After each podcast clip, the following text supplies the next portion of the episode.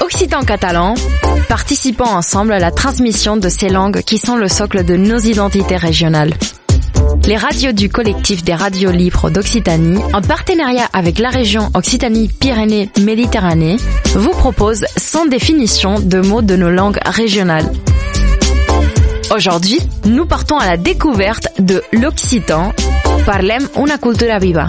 Une minute, une définition.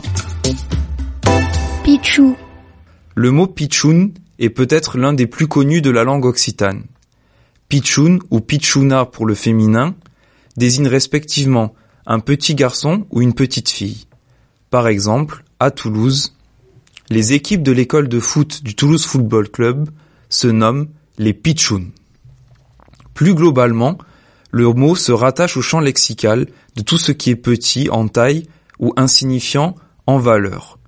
On le retrouve par exemple dans le proverbe Au plus pichuno es la bestie, au mal deveri a, qui veut dire plus la bête est petite, plus son venin est puissant.